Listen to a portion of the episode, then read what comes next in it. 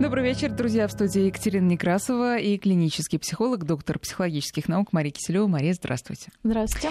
Ну, про украинские выборы, в том числе сегодняшние, не дебаты очень много в нашем эфире. И поскольку эта тема интересная, а главное, жить ей недолго, этой теме еще неделю, то мы тоже об этом сегодня поговорим, но чуть попозже. А начнем э, с другой темы, с темы, ну, тоже мужчин, но мужчин в целом, настоящих мужчин. Вообще типичный женский вопрос, откуда взять настоящего мужчину. А мы сегодня поговорим, откуда вообще взяться настоящим мужчинам, и что и кто их воспитывает в современном мире. Ну, все знают, что на этой неделе был День космонавтики, и именно в этот день пришли две новости. Во-первых, широко разошлось заявление эксперта из Института ядерных исследований о том, что будущее вообще за беспилотной космонавтикой. Все будут делать роботы, а для людей останется в основном только космический туризм. И вторая новость, тоже датируемая 12 апреля, она касается армии. Владимир Путин, общаясь с сотрудниками НПО «Энергомар», Маш сказал, что служба по призыву постепенно уходит в прошлое и уступает место уже профессиональной армии. И вот что у нас получается. Раньше мальчики в основном мечтали стать космонавтами. А те, кто был такой себе не очень мужественный с детства, ему, ему говорили, что армия тебя все равно исправит. Значит, сейчас у нас космонавтами уже практически никто не мечтает стать, и космонавтов в полном смысле скоро не будет. А армия тоже, ну, не для каждого уже юноши обязательное дело. А, и может быть, тогда получается, Мария, что и вообще само понятие настоящего мужчины меняется сейчас, и другое наполнение у него? Ну, конечно, меняется. Но действительно, когда... То есть есть запрос времени, общества на настоящего мужчину, настоящую женщину, на идеального какого-то, а, на идеальный их образец. И если раньше э, так, во время мамонтов и различных э, других э, суровых, да, суровых животных, жизни. да, и суровых условий жизни физическая сила, выносливость э, были самыми важными характеристиками, то сейчас самый главный мужской орган это мозг, да? точнее говоря, его лобные доли в основном. И э, Поэтому уже настоящий мужчина может быть абсолютно не спортивен вроде как, вот, хотя, знаете, как вот фитнесмен, да, то есть они вроде даже могут быть и спортивные, но вполне себе неуклюжие, а, неловкие, да, вот такие вот ребята. Но зато умные. Могут с пивным пузиком быть. Ну да. Но, без него, но и, мне в общем-то, кажется... запрос идет и даже уже не на ум в прямом смысле, да, на как память, я не знаю, или что, а Интеллект. а именно э, да, на вот эту креативность, потому что а, тема, что скоро многое будут делать роботы, ну, я надеюсь, на наш век, конечно, мы не доживем, вряд ли, может, наши дети, но в какой-то момент это произойдет, что какую-то работу техническую, конечно, будут делать уже не люди, но и, в итоге останутся востребованы только те не знаю, там, специальности, профессии и вообще качества человеческие, которые роботам не посильны, а именно то, что связано, мне кажется, с реальным творчеством, да, не просто какая-то там срисовать, да, генерировать но который того, требует не есть. только креативности, но и души, так ну, скажем. Конечно, да. да. Но без души это, конечно, невозможно. Но мне кажется, в этом-то стереотипы о настоящем мужчине не поменялись. Любой женщине, любой Э, женщине возлюбленной и любой маме хочется, чтобы мужчина там, или сын, или муж был э, наделен именно вот этими высокими э, качествами из такой высоких идеалов, то есть там, чувство благородства, да, честь, честность, ну, доброта и так это далее. сложно, понимаете? С одной стороны, нам хочется то есть раньше ценности, они были настолько понятны. Действительно, образец мужчины — это космонавт, образец женщины даже не знаю, кем, учительница, да, какая-то скромная, так, ну, дети мечтали, да, обычно вот что-то, ну, что нравилось? Вот это ну, такая тургеневская девушка, да, да, уже, да. может быть, и в возрасте, но все равно да. Да, задатки те же. Да, да, да, вот эта нежность, покладистость, скромность, естественно, да.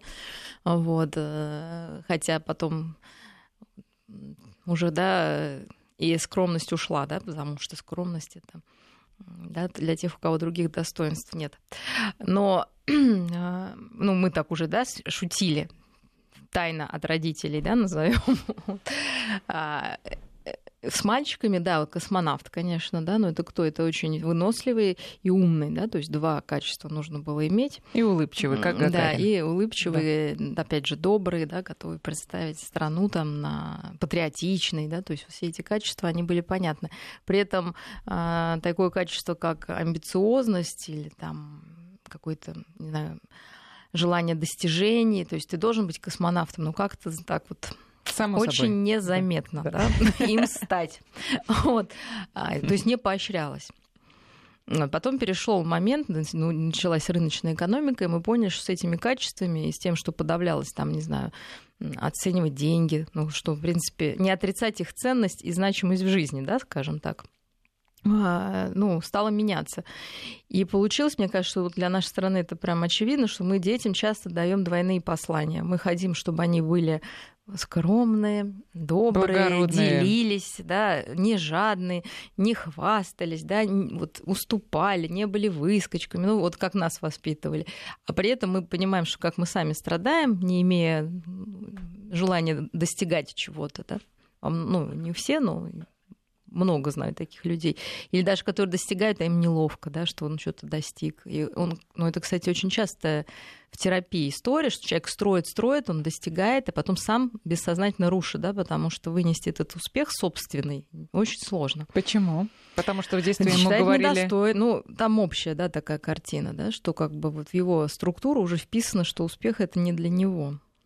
И он все время как бы да, начинает с нуля, с нуля, и... угу. или не может радоваться этому вот, э, зарабатывает деньги и куда-то их тратит, там, да, или раздает бедным, там, я уж не говорю, э, такая склонность к волонтерству. Ну, она хорошая, ну, понятно, находятся люди, которые, конечно, это используют. То есть мы детям как бы говорим, будьте таким, и тут же говорим, там, что ты стоишь, давай там будь первым, а почему ты не смог, там, да, вот меня не взяли, пойди, отстаивай свои права. Или монетизируем наши с ними отношения. Ну, да, за хорошие оценки да. там будет тебе 5 рублей, там, да, или какой-то подарок. Или 5 тысяч уже скорее. Ну, да. я так... Или да, 500, ладно, возьмем, да, в среднюю сумму. Вот.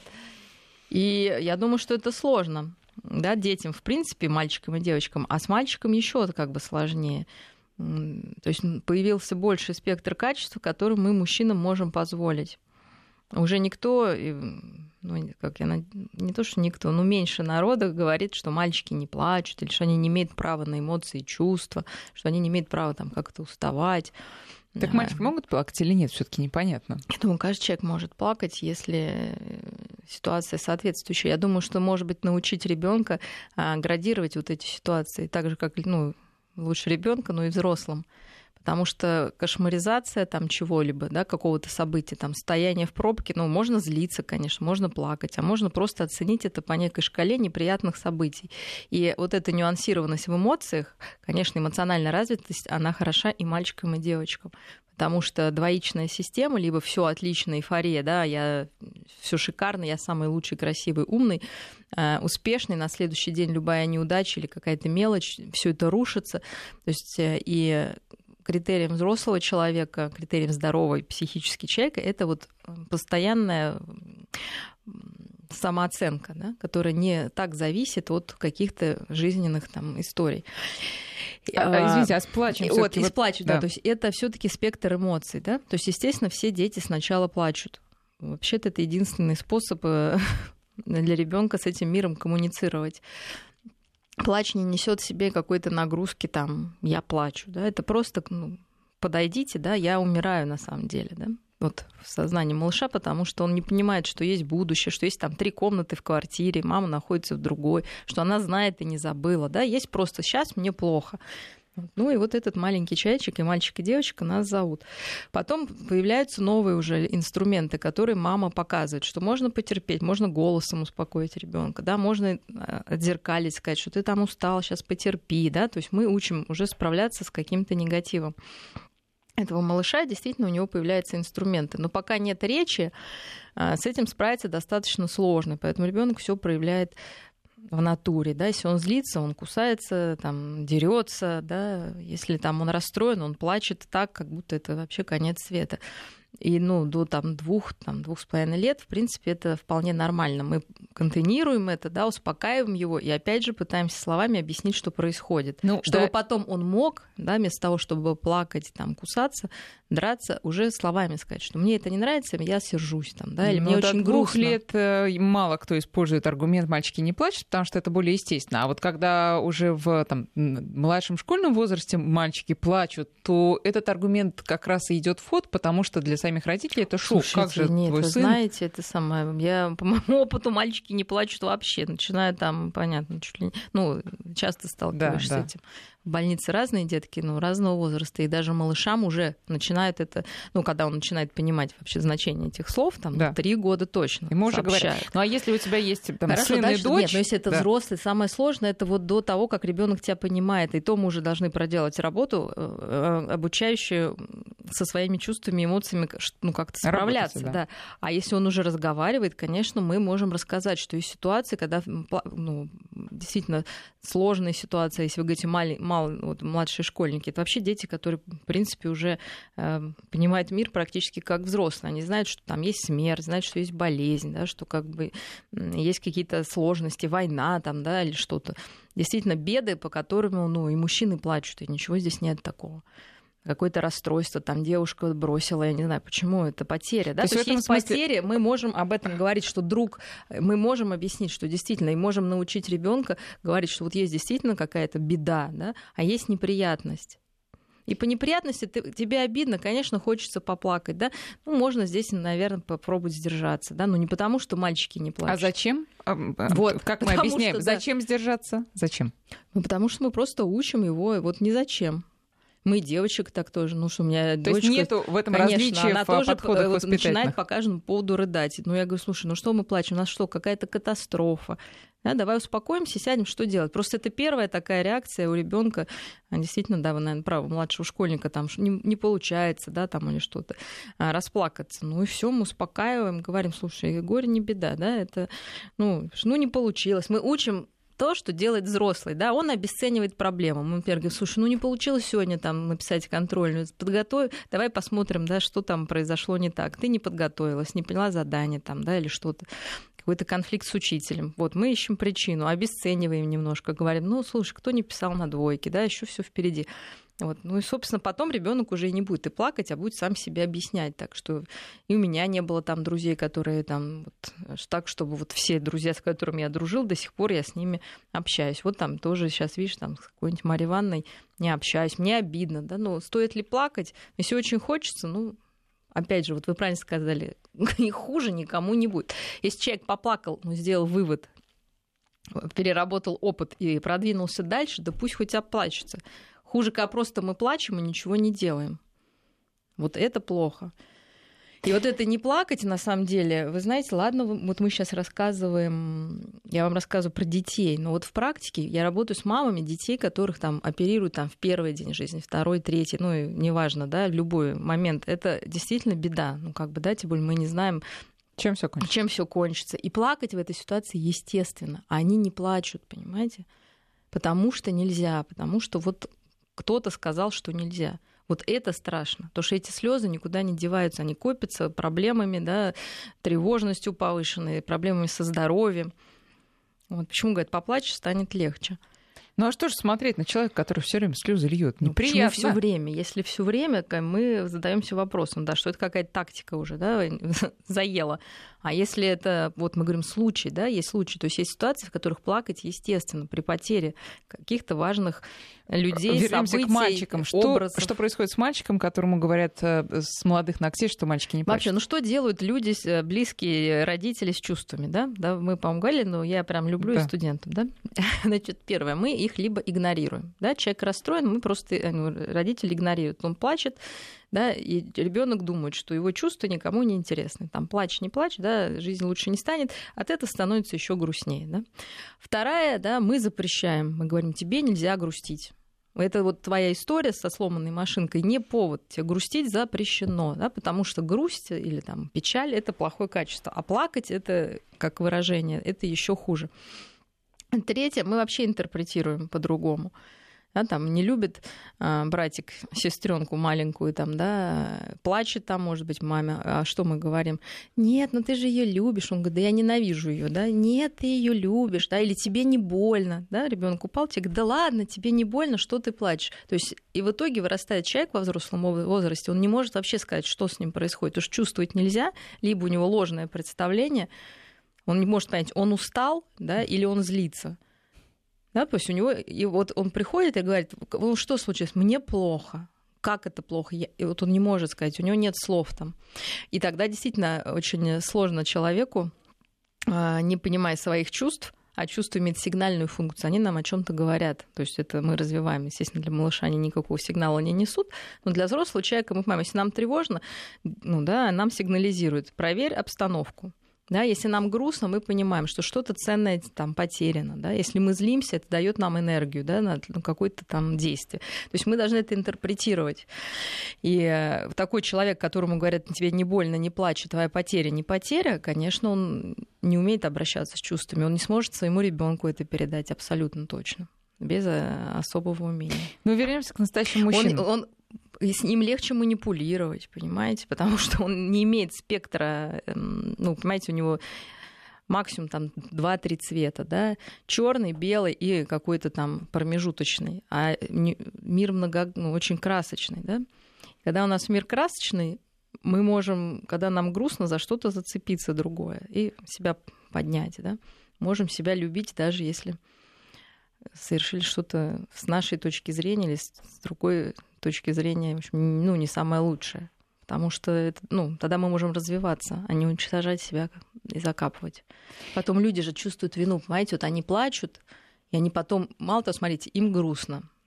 То есть мы понимаете, чувство это множим, не то, что множим это не то, что как бы, ну, вот мы хотим. То есть э, каждый человек имеет право чувствовать все, что он хочет. Да, вопрос, что иногда мы должны э, научить ребенка и себя что-то делать с этими чувствами, да, вы правильно сказали, почему я не могу поплакать? Хочу и плачу, да, но если я буду плакать там э, на каждом шагу, утирать эти сопли, слюни, со мной не будут общаться, я покажу там уже дурной пример своим детям, там, да, супруг от меня сбежит и все. Но я могу пойти поплакать у психолога, да, то есть я беру вот это и делаю адекватно, да, я могу пойти поплакать в подушку, да, там могу позвонить подружке, да, там обнять там собаку, там свою, я не знаю, ну, куча вещей, также позлиться. Да, то есть каждый человек имеет право злиться на себя, на своих близких, на самых любимых, да, там, на страну, там, на кого угодно. Просто дальше мы должны анализировать, ну и что теперь делать? Пойти бить машину? Ну, наверное, нет. Бит убрать? Ну, наверное, нет. Да? Пойдемте там в спортзал, побегайте, там, напишите гневное письмо, порвите его, я не знаю, ну, что угодно. Но просто вот э, когда мы считаем, что мы не должны это чувствовать, все становится сложнее, потому что мы запихиваем эти чувства куда-то, а мужчины это как они запихивают? Они пьют обезболивающее, да, в виде алкоголя. Вот чем это чревато, да, что мальчик, который не плачет, он напивается и плачет. Или дерется там, да, я не знаю, все, что он хочет запихать. Потому что я еще раз повторюсь, это не денется никуда. Вот эти слезы не выплаканы, они никуда не денутся. Они будут лежать где-то и ждать своего часа. Ну, вообще э, эмоциональная раскрепощенность или замкнутость. Э, вот э, ведь считается, опять же, ну, это стереотипы прошлых времен, которые успешно дошли до нашего времени, что настоящий мужчина, он должен быть сдержанным, скупым на эмоции и таким волевым, а э, многие мужчины, естественно, совершенно не такие, чувствуют свою несоотве... свое несоответствие вот этому стереотипу. А я э, ранимый, а я очень эмоциональный, я чувствительный, я сентиментальный. Ну и что? Это не, вообще никак не характеризует человека. Я повторюсь, главное, что он с этим делает. Вот он признал, да, я чувствительный, ну хорошо, мы э, идите, отправляйтесь, становитесь там психологом там, или врачом, э, художником. Это, да, не это надо, понятно. наверное, идти становиться десантником. Хотя Нет, десантники, как мы знаем, очень сентиментальные люди, да, которые очень плачут, да, когда там, ну, какие-то у них Что-то происходит. Да. Нет, э, когда ты сталкиваешься, ну, например, там, с несчастной любовью, тебя бросает пятая девушка подряд, а, из-за того, что ты как раз вот такой нюня, и ты ничего не можешь с этим поделать, а это реальная для тебя проблема. Ну, найдется та, которая сделает. Ну, понимаете, все, все люди разные, кому-то нужна, нужна такая нюня. Вопрос, что мы можем с этим работать все равно не кардинально. Есть люди чувствительные, там, да, они от природы там меланхолики, они все, вот они так мир чувствуют, немного пессимистично, очень как бы остро, и где-то беспросветно, да, ну вот такие они загадочные пьеро. Да, но каждый пьеро найдет, ну, если не Мальвину, я понимаю, да, то кого-то еще. Не, Мальвина его как раз бросит и э, плюнет еще вслед. Да, но кто-то ну, кто еще факт, ему. Не факт, она так тоже, видите. Ей же тоже приятно, когда стихи пишут, да. Потом обычно таких волевые женщины да, подхватывают и... и несут, да? И дрессируют. дрессируют да. Ну, а дальше мы смотрим. Если я такой ранимый, чувствительный, да, мы вот опять же, ну, можно работать, да, то есть мы должны себе составить список ситуаций, которые действительно, ну, действительно для нас очень ценен, да, и э, в этой области любая неудача, потеря, она переживается. А что-то мы отсортировываем. Вот я всем просто предлагаю составить такой список, да, ради чего стоит переживать, а ради чего не стоит. Просто разделить все проблемы, ну, хотя бы там на три категории. Это кошмар, катастрофа, это неприятно можно пережить, или это вообще мелочь, по большому счету. Вспомню я об этом там, господи, через неделю, да. Вот, и особенно чувствительным, тревожным там людям, да, и каждый раз можно себе говорить, это не проблема, это неприятность, да, или там это что-то еще. Это, дос, это досадно, но это не значит, что это конец света. Поэтому вот этот словарь, когда ко мне приходят студенты, я им говорю, открываем словарь, да, и эмоции, а, как их можно назвать, да. То есть не все кошмар пропало, да, а просто я говорю, ну неприятность, досадное недоразумение, там какая-то оплошность, да, а не катастрофа, кошмар. Мы что себе говорим, жуть там или себя еще обзываем? Я неудачник теперь. Сам вот эти автоматические мысли мы должны анализировать. Да? Конечно, ну, это работа. Но если, как вот вы говорите, человек наступает на те же грабли, там, да, вот что-то у него не получается, э, я думаю, что он должен тогда, а если им хочет изменений, приложить усилия. Если не хочет, ну, ради бога, да. Мы да. не можем его заставить и как-то осуждать. Значит, ему так комфортнее и проще. Вернемся к стереотипам, а, поскольку действительно сейчас мир все более многогранен, и мужчины, э, настоящие мужчины, э, этот термин, он все более многогранен для каждой там, женщины, он свой. Но тем не менее, а, многие родители все-таки, поскольку их учили определенным образом еще там в советские времена, они тоже по инерции учат. И вот э, Получается, что сын, например, хочет стать, не знаю кем, воспитателем в детском саду или там сиделкой или гинекологом, а ему говорят, ты с ума сошел, что ли? Ты же мужик, ты вообще о чем думаешь? Э, э, это тоже конфликт, который, ну, тоже нередкий, я думаю, сейчас в наши дни. Что посоветовать и той, и другой стране? Ну, ребенку сложно что-то советовать. Он, к сожалению, заложник да, этой истории. А, вот. Но Конечно, родителям посоветую чутко относиться э, к данным своего ребенка. Дело в том, что как бы мы не пытались сделать из него другого человека, опять же, вот как эмоции, так и натура, она вылезет. И желать вообще профориентация, понимаете, она для школьников практически невозможна. Ну, то есть кем ты хочешь быть? Действительно, люди имеет очень малое представление в школьном возрасте, даже на первых там, курсах института, вообще, что такое работа, ну, какие бывают профессии, какие качества там нужны.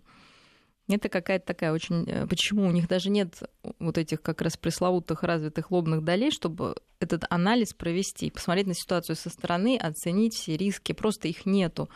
Поэтому профориентация, она для родителей. Да? Родитель должен просто смотреть, куда, что у вашего ребенка лучше всего получается. Неважно, вот просто широко посмотреть, какие его самые сильные качества. И вот лучше на них делать упор нежели пытаться развить то, чего нету. То есть это можно делать, но если сам ребенок очень мотивирован эти качества развить, если это нет ну, задатков каких-то, и ребенок не хочет, ну, это ад будет для всех, конечно. И главное, что никакого толка, скорее всего, не будет.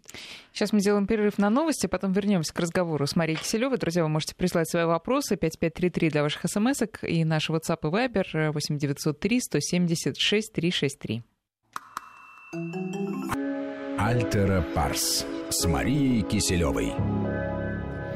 19.35. Продолжаем. Мы начали сегодня с темы о том, кто такие настоящие мужчины. Перешли на область э, чувств и чувствований. Э, пришло несколько интересных сообщений. Друзья, напоминаю, 5533 для ваших смс и наш WhatsApp и Viber 8903 170 6363. Вот смотрите, а, я и пью, пишет наш слушатель, и дерусь. Мне 45. При этом раним и эмоционален. Смеюсь от души, не плачу. Сам мент-оперативник. Не знаю, шутка или нет, но не похоже. Вроде действительно вот такой вот слушатель у нас. Э, ну и что, и мужик? И мужик, Правда ведь? конечно, конечно, кто поспорит. Да. А, так, э, про... Не придерешься. Какова физиология слез? У животных есть нечто подобное? Спрашивает наш слушатель. У животных, насколько я знаю, есть нечто подобное, у всех ну, есть нечто подобное.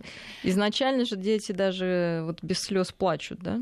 Тут детские новорожденные, Крик, потом да. уже появляются да, э, слезы как э, такой физиологический. Там Слушайте, если честно, я вот так вот особо не интересовалась. Во-первых, это рефлекторная, да, больше история. Во-вторых, там вместе с, э, со слезами выходит кортизол, который такой гормон стресса, и поэтому действительно легче становится. То есть его переизбыток исчезает. Поэтому это реально становится легче. А вот тут Дмитрий спрашивает, 41 э, год забыл, когда последний раз плакал, как поплакать? Вот знаете, наш ну, тест есть, да, на депрессию. Там. И, например, там вопрос, там, я там ну, плачу там раз там, я не знаю, полгода там, ну, не знаю, я уж не помню, что. Второе, там, типа, я плачу постоянно, больше, чем обычно, да, вот постоянно плачу. Вот это, ну, так, уже признаки чего-то, да, там. Третье, я плачу вообще там от всего-всего-всего, вообще не могу успокоиться, мне все время грустно. А четвертое, самое плохое, я хочу плакать и не могу. Да? А, как пробить? Ну, по-разному. Ну, во-первых, надо, да? Да, во-первых, Пробивать конечно, надо. если есть вот это ощущение, что много накопилось и уже плакать нет сил, это, конечно, такой сигнал, да, не очень хороший, то есть действительно какая-то идет а, такое внутреннее... Понимаете, иногда просто действительно люди не понимают, от чего вот эта грусть. А мы с возрастом начинаем накапливать огромное количество потерь, Э, не в прямом смысле всегда, ну и в прямом тоже, да, там кто-то умер, там работу потеряли, муж там, развод, я не знаю, а своих иллюзий, да, что вот вы, ну, всем хочется, там, дети, подростки, мы все мечтаем о какой-то определенной жизни, какому-то периоду понимаем, что, оказывается, мы, может, не такие смелые, не такие сильные, где-то более чувствительные оказались, слабые, ранимые, там, ну, не такие красивые, вообще стареем, как все смертные, становимся похожи там, да, на своих бабушек и мам, которые нам казалось, боже мой, как так вообще можно, да? Ну, я имею в виду, что ну, кажется, что ты всегда будешь молод, да, в этом смысле, да, а не в каком-то там совсем дурном болеть начинают люди, да, и понимают, что уже вот все. И вроде все хорошо, а вот эти вот э, переживания, они могут переполнять, да, и вроде как ты повода нету, но вот именно что это наши потери, наших каких-то иллюзий о, о себе, о мире, они тоже накапливаются. Ну как, иногда люди вдруг, знаете, пробивают как какой-то жалостливый фильм, да,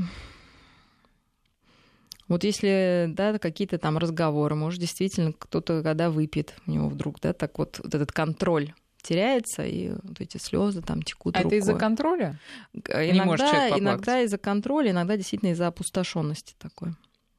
Если не очень сложная история, то скорее контроль, да, просто уже вот иногда такая внутренняя опустошенность, но это уже тогда к специалистам. Но это ведет к чему, если человек не может плакать? Нет, ну если у него нет, но это признак того, что есть какая-то депрессивная глубокая симптоматика, может быть, и надо и с она ней будет заниматься. Усугубляться, ну, если будет, ты конечно, не, не плачешь. А... Если ты не можешь оплакать, ведь процесс принятия чего-то так и называется, как бы, да, работа горя, оплакивание. Иногда, чаще всего, это в прямом смысле. Вот. И это не страшно, это конечно, это у всех. Это нормальная реакция человека на какое-то событие, которое для него является неприятным, неприемлемым мы оплакиваем это. И когда мы оплакали, мы можем практически очищенно двигаться дальше. Если мы что-то не оплакали, это у нас будет лежать, потом на это наслоится еще, еще, и в какой-то момент человек вот, ну, ну, я думаю, у всех есть примеры, да, был, был нормально, и тут ну, просто сломался, да, и вы его не узнаете, потому что вот это все задавило. Или болезни начинаются, ну, в соматику уходит, конечно, часто. Вопрос от Вячеслава. А что делают психологи, чтобы не плакать? Не... Ой, слушайте, да, это вопрос сложный. Ну, да, ну, иногда действительно слушаешь. Я, например, очень эмоциональный человек, вот прям в прямом смысле не научилась, наверное, кость. Иногда, вот вам скажу, у меня был случай, когда я с умирающим, родителем умирающего ребенка, и было, слава богу, темно в палату зашли, и вот так пошел разговор, что уже и свет не включили, и темнете. Я скажу честно, ну, сглатываешь слезы, да, вот, ну, конечно, это очень плохо для психолога, если там ты проявил какой-то вот в прямом смысле вот, ну, заразился этой эмоцией. Но мы дышим, да, отвлекаем. Вообще, что если вы не захотите, не хотите заплакать, как мы начинаем контролировать дыхание, да, то есть мы стараемся спокойно дышать, да, взять некий контроль.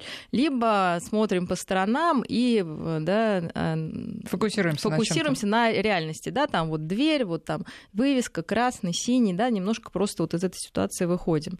Вот. Ну, потом повторяем, что это не моя история, там, да, ну там разные есть техники, да, что и понимаем, что это не профессионально, да, то есть если ты вместе обнимешься и будешь плакать, то ты не поможешь этому человеку, к сожалению, это не подружка, да, то есть здесь э, такая ситуация, когда ты должен это выдержать, да, и это сложно. А это не ведет к какому-то там очерствлению, что ли?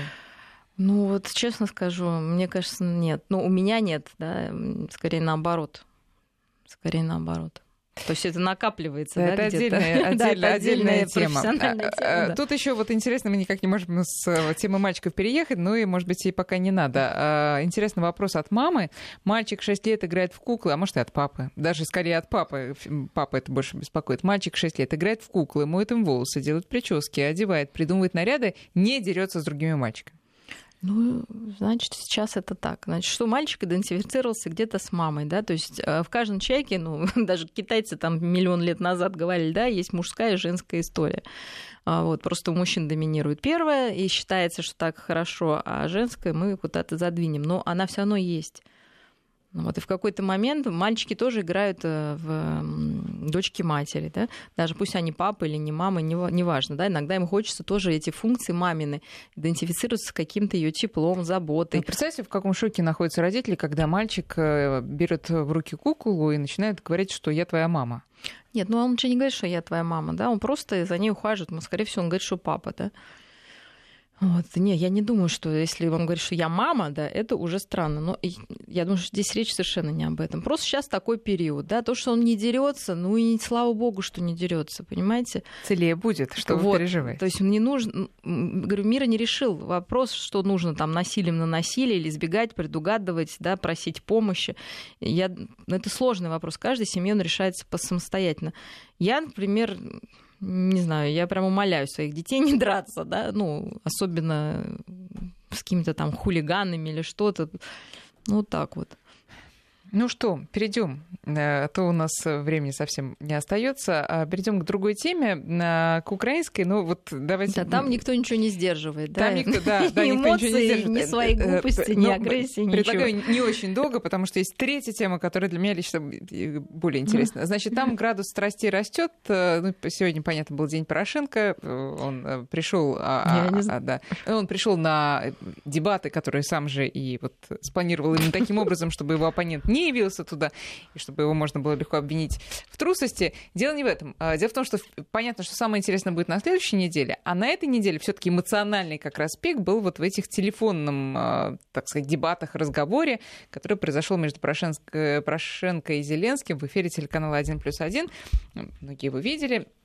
Э, по-моему, это вообще подарок психологу, этот разговор, а, насколько оба кандидата раскрылись вообще в нем. А, но хочется понять, э, как поведение кандидатов интерпретируется избирателями э, украинскими. Вот, например, Петр Порошенко говорит Зеленскому, приезжай в студию, я тебя тут жду. А Зеленский ему отвечает, а что же вы делаете, когда вы сами знаете, что я на пути там, сейчас в Париже, или уже в Париже нахожусь.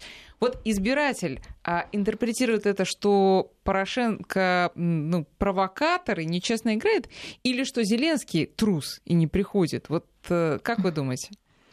Я думаю, что там уже не до интерпретации э, в этом сумасшедшем доме. Мне кажется, что уже люди определились давно, и непонятно, зачем вот эта борьба происходит. То есть ничто каждый, уже не... На самом деле, да, я нового не думаю, ничего нет. Я думаю, что нового ничего нет, и на их месте я бы затаилась вместо того, чтобы показывать свою глупость еще больше. Вот это все. То есть это настолько все. Поэтому они уже не могут дебаты-то провести, что там, ну, что они могут сказать. Ну, хотя, вот опять же, тот же самый разговор, я читала, что многие украинцы да, были неприятно поражены поведением, например, Зеленского, который не проявил должного уважения к президенту, перебивал, был достаточно так группы брутален чересчур, и многие это поставили ему в вину. А, вот. Ну, если бы он был вежлив э, и смиренен, я думаю, тоже бы нашлось э, столько же людей, которые бы сказали, что это неправильно. Вот нам слушатель, да, пишет, вот сын не дерется, да, плохо. А кто-то сейчас напишет через минуту, сын дерется, тоже плохо. Я говорю, ко мне приходят родители, вот, а я говорю, давайте поменяем детей. Что одного сына дерется плохо, другого не дерется плохо. Так же и здесь. Что бы мы ни делали, все будет плохо. Вот. Или хорошо, да, для кого-то. Сейчас э, они просто показывают, э, наверное, грустную историю, действительно, вместо того, чтобы рас, ну, рассказать своим избирателям, как они видят будущее, как они собираются выходить из этой вообще непонятной ситуации в их стране, поднимать экономику, там, здравоохранение. У них там уже корью э, полимелитом все дети, уже как эпидемиологическая обстановка, я имею в виду, проблем миллион, да, они просто показывают, кто из них громче умеет орать и перебивать. Все. Но То ведь если, это, если один из них действительно решит говорить всерьез о проблемах в то время, когда, э, который предназначен я думаю, что за него проголосуют, понимаете? Для политического шоу. какую-то программу сделает. Не, он, не, не будет ли смотреться странно? Слушайте, сейчас время именно вот показывать Нет, я думаю, что себя как раз сцене. это была бы хорошая тактика. Вот. Ну, по крайней мере, семья была избирателем. Да. Да? Потому что вот из, из них двоих э, Просто у одного уже нет шансов, потому что он себя проявил, а второму можно дать какой-то аванс, но ну, я не знаю, как просто, если вы большой оптимист, да? Хорошо. В любом э, случае, наверное, украинцы большие оптимисты, что они это все терпят, смотрят, и у них хватает терпения. Вот уж точно люди, которые, ну, лишь бы, либо действительно, наверное, ну, какая-то безвыходная история, очень грустная, и, конечно, идет вот такая защитная реакция, когда мы идентифицируемся с кем-то из них как с более сильным, хоть в какой-то области, там, в чувстве юмора или там какие-то шоу устраивать, либо там наоборот ну, бросать перчатку, да, потому что в остальном они конкурировать, конечно, не, ну, нечего предъявить ни в уме, ни в интеллекте, я не знаю, ни в программе, ни в Особенно друг другу. А еще один момент, о котором я хотела поговорить. Юлия Тимошенко отреагировала на вот этот разговор, и э, там непонятно, на чьей стороне она играла, потому что и Зеленскому вроде от нее достался Порошенко, когда она сказала, что открыто и, по-моему, впервые, что Порошенко нездоров. Она так это, как бы, между прочим, но я думаю, что чуть ли не это было вообще главной целью ее ролика. А э, информация о нездоровье кандидата в президенты и даже действующего президента, как действует на э, избирателя украинца, вызывает может быть, жалость, и на жалости можно как раз рейтинг и поднять, или наоборот вызывает отторжение, нежелание. Как Я не знаю, мне кажется, это вызывает оптимизм у меня что, может, у него скоро просто не хватит сил вот этим всем заниматься, простите. Да, поэтому, ну, человек займется, может, собой, да, если он реально нездоров, то вообще зачем этим заниматься всем? У меня вот один ну, то есть вопрос. за счет жалости рейтинг не поднять? ну, я думаю, что это нужно очень такой психикой, ну, совсем мазохистической, да, обладать чтобы идентифицироваться да, с этим человеком, что вот он такой несчастный, куда ему деваться, и что если он проиграет, что куда он поедет, вы же понимаете, да? И вот из-за этого пожалеть, сказать, ладно, мы тебя жалеем. Ну, такая, да, видите, тогда защита всемогущества должна быть, да, у этих людей скорее. Это не жалость, а вот мы тебя пощадим, так и быть. Ну хорошо, тогда оставим... Ты больной и э, убогий, но зато оставим наш им возможность еще повыяснять отношения, продемонстрировать свое там, величие друг перед другом. А, потому Нет, что бессилие, какое величие? Конечно, это бессилие какое-то, абсолютное бессилие. И я не знаю, ну понятно, Порошенко у него нет выбора, ему надо оставаться президентом просто потому, что ну, у него нет, ему некуда деваться не потому, что ему надо править страной, а второй кандидат, я не знаю, он реально хочет быть президентом. Я не удивлюсь, что... Да уже назад-то дороги нет.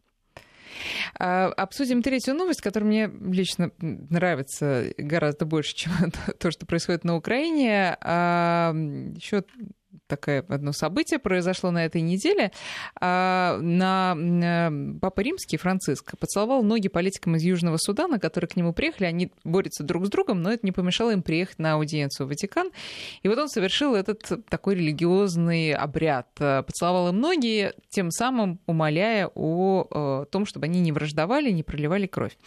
А, э, вот хочется на этом примере поговорить о том, вообще, есть ли роль, э, есть ли э, место смирению в нашей жизни, потому что когда это делает понтифик, понятно, это символический жест, и кому, как не ему, это делать. А когда мы возвращаемся в обычную жизнь из интернета, да, эти картинок и видеороликов, понимаем, что ну вот пусть он и делает, а мы-то дальше будем гордыми, сильными и э, будем э, действовать методами так, такой силы, а не слабости. А, э, вот вообще, давайте определимся, смирение и покорность, чем отличаются друг от друга? Ну, покорность, когда ну, сейчас то, что мы должны, прежде чем с чем-то смириться, признать этот факт э, и проявить, наверное, признать, что, может быть, это изменить нельзя, и, собственно, мы не можем ничего изменить, это факт действительности, мы с ним живем. А, куда-то его вставляем в жизнь, в картину мира, в картину о себе. И он благо... скорее такой, да, на принятие. А покорность это когда мы можем что-то менять, у меня ощущение, да, вот, и не делаем этого, ну, пусть как мы снимаем с себя ответственность, как бы. А здесь мы берем на себя ответственность за то, что мы с этим смирились, да, это такой активный шаг. А покорность это пассивный шаг. И но, в, этом, ну, в этом разница. Но э, мы же почему не э, любим так смирение? То есть мы его любим абстрактно, Ой, слушайте, но не практично. Ну, да. потому, потому что мы очень любим гордыню, а это ну, вещи противоположные. А Нет, почему мы ее так любим? Ну, не, во-первых, конечно, не все, да, но здесь такая история, что, конечно, самое сложное, а, а, во-первых, свои желания понять. И когда мы следуем за нашими желаниями слепо, да, а западная культура это очень поддерживает, а, мы в них путаемся, и смириться с тем, что все достичь невозможно, как бы, да, становится невозможным, потому что очень хочется. И нас на это стимулирует. Да, это модно. Постоянно чего-то хотеть и следовать именно за этим. Человек с ценностной больше ориентацией на жизнь, ему проще. Он может эти желания ну, как-то классифицировать, да, насколько они важны, ценны, и что-то нематериальное может оказаться более важным. То есть первое это мода, да, почему сложно смириться, и, собственно, гордыня, нарциссизм — это болезнь нашего века. То есть раньше были совершенно другие проблемы у людей. Как раз наоборот, они были более смиренные, они были более покорны и меньше хотели что-то менять. Ну и потом, а, это первое. А второе, конечно, самое сложное, то что это действительно определить. Ты можешь с этим что-то делать активно, или тебе, или это вот это есть и все и ты должен с этим смириться. Да? Мы должны, например, все смириться, что 90 практически процентов людей это обыкновенные средние люди во всем, в своих знаниях, умениях, красоте, там, талантах, да, ну, потому что вот так вот. Ну, каждый же, понимаете, себя чувствует каким-то... При этом каждый уникален, да, но мы как бы ну, во многом, ну, не гении, да. Вот что здесь? Стоит смириться с этим? и просто наслаждаться жизнью, либо искать и вот э, пытаться там развиваться. Каждый решает для себя. Вот эту долю очень сложно определить, поэтому мы где-то ошибаемся, не можем смириться, потому что нам кажется, мы можем это изменить. Да, например, вот дети, вот они не учатся там, да, на все, не все отличники, не все там с красными медалями или там зелеными, не знаю, с чем сейчас уже заканчивают, аттестатами кто-то будет додавливать да, человека, и, ну, не знаю, добавит ли ему это счастье. Там, да, я говорю, поэтому здесь вот ценностная очень важная история, прежде чем смириться или продолжать борьбу, мы должны определить первое достижимость, а это сложно, да, и второе в ценностном плане определить, что ценно. Некое выражение там успеха, да, либо простое там человеческое счастье, я не знаю. Ну, я вот э, про смирение э, еще хотела поговорить в контексте семейных отношений, потому что ну, там смирением, как правило, не пахнет вообще, да, особенно когда выясняются отношения. И важно, что, чтобы за тобой было последнее слово, а не за ним или за ней. И вот э, настолько, насколько там смирение актуально, потому что э, как, как в семейной жизни, нет, так ну, и в международных же, вот отношениях если... смирение равносильно пораженчеству. Да нет, совершенно. Смотрите, вот семья, да, у вас есть муж, да? А если, как сказать, думать, что он другой, такой, как вам хочется, ну, как бы это ну, глупо, да? Вот это глупо, да, каждый раз удивляться, у меня такой муж, да, а я-то думала, он другой. И каждый раз устраивать ну, там, да, какой-то ссору или что-то. Он такой, да, и с этим придется смириться. И это облегчит жизнь всем.